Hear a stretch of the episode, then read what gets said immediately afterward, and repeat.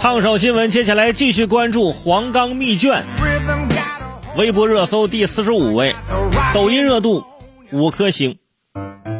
三月二十一号，山东支援黄冈医疗队队员杜庆给孩子带了份黄冈特产黄冈密卷。昨天，一家人做客央视新闻直播，孩子杜星耀表示拿到黄冈密卷很开心，但是因为父亲带回的试卷是初中的，现在还不会，他把试卷珍藏在柜子里，初中时再做。这个事情啊，就是细分析就有点好笑了。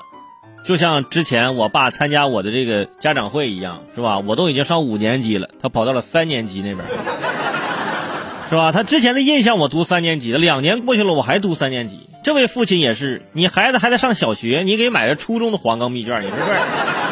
当然了，黄冈密卷呢，一般就是初中、高中的，小学做什么黄冈密卷呢？也不是什么秘密问题了，是吧？这孩子说很开心，当然开心了，不是自己现在要做的啊。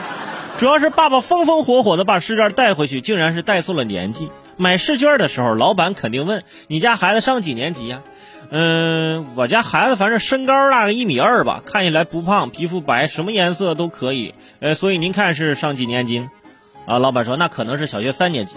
呃，那这样吧，买大不买小，咱就拿初中的吧。啊，以后还都能穿是吧？不不不，都都能都能做啊，就跟买衣服是一样了。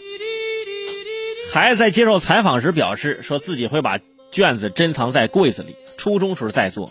我当初也是这么想过，现在柜子里还有小学的模拟题啊，连动都没动过。很多黄冈的朋友看到之后表示说，那个告诉我地址，我把最新版的这个给孩子寄过去。嗯，孩子肯定也很感激，试卷嘛，肯定是越多越好，毕竟现在废纸七毛钱一斤呢啊。接受电视台采访，你说孩子能说不开心？那肯定得说开心。镜头在旁边杵着呢，对吧？不过呢，我们今天不能只说孩子的读书学习，毕竟今天是吧？世界读书日。虽然从热搜上压根儿看不出来今天是世界读书日啊，那没办法了，是不是？给大家做个小测试啊！这是最好的时代，这是最坏的时代，出自哪部作品？请遵从你的第一反应。有的人想到的是这狄更斯的《双城记》。有些人想到的是老旧的这个夜郎第一次口是吧？虽然读书环境越来越好，连外卖都能送书了，但是我觉得呀，我们全国人均的这个阅读量还是要靠孩子们的黄冈密卷来充数量。可以想象，上面的小朋友回到家，妈妈说晚上不做饭了，给你点这个回锅肉和炒青菜，还有黄冈密卷是吧？你吃完饭记得写啊！